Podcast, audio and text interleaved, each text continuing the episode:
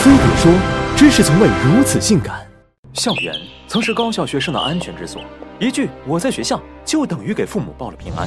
可是从去年北电阿廖沙性侵事件到对外经贸大学教授被人举报性骚扰女学生，仅仅十个月，就有五起事件被摆在大众面前。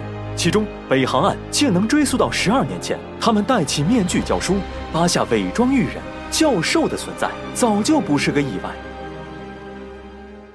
作为知识传播者，高校老师仿佛自带靠谱 buff。而在我国，一日为师，终身为父的文化传统，又让他们有了如父如兄的特殊身份。所以，和一般的性侵犯事件相比，发生在高校中的往往更有隐蔽性。动了歪脑筋的老师，可以一边以关心的名义打探学生私生活，锁定目标，一边想方设法制造独处机会，伺机而动。如果是像北航案中陈某这样的学术大牛，学生更容易对他心生崇拜，放下防备。国外有研究数据显示，有一半女性在大学期间遭受过男性老师的性骚扰。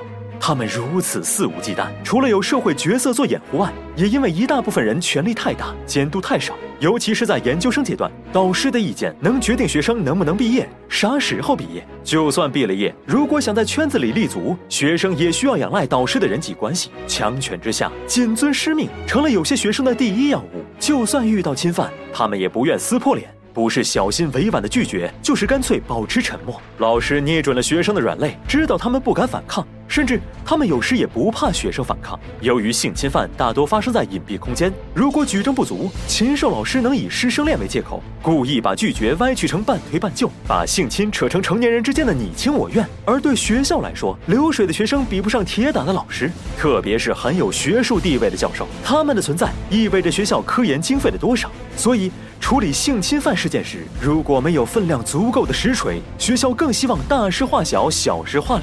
据不完全统计。从二零一四年至二零一七年间，共有十三起高校教师性侵犯事件被曝光，其中有三分之一查无后续，而那些还没曝光就被压下去的，恐怕更是不计其数。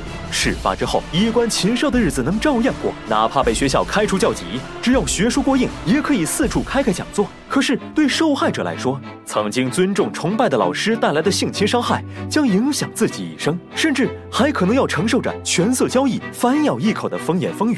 所以，面对老师的骚扰，我们从一开始就应该勇敢说不，别跟他们谈什么师生感情。